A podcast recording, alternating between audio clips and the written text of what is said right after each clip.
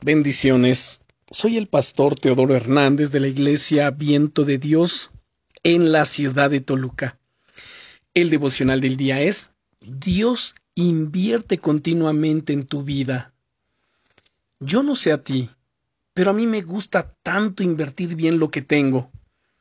Hay algunas inversiones que nos hacen sentir bien, como cuando invertimos nuestro tiempo en la vida de alguien o nos esforzamos en servir al Señor en la iglesia.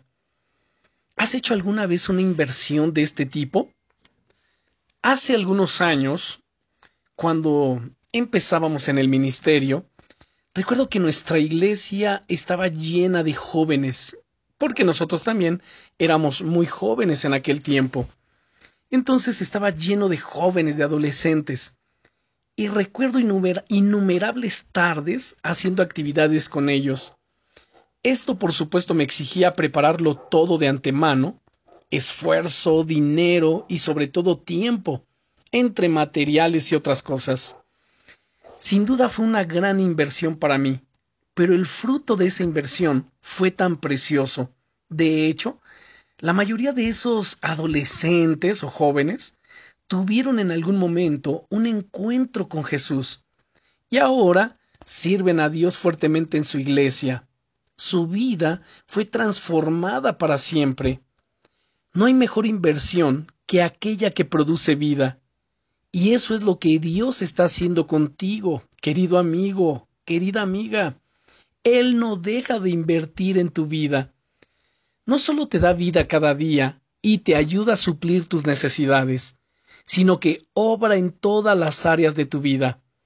Él te habla cuando le buscas, te consuela cuando estás triste, te enseña a través de las situaciones, te ayuda cuando estás en problemas, te abraza en medio del dolor, te provee esa inteligencia, ese eh, para, para trabajar, para invertir, para negociar. Él está allí contigo, de la misma forma en la que un buen padre invierte su vida en sus hijos. Así Dios invierte su vida en ti. Eres el objeto de su amor, de su cariño y de sus sueños. Él quiere verte crecer hasta la estatura de Cristo.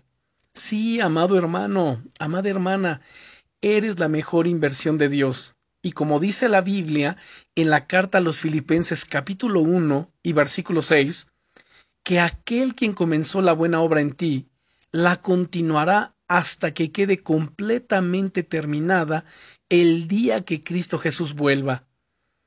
Yo deseo con todo mi corazón que disfrutes de este día en la presencia de Dios, que Él se manifieste y se refleje en ti y a través de ti. Bendiciones.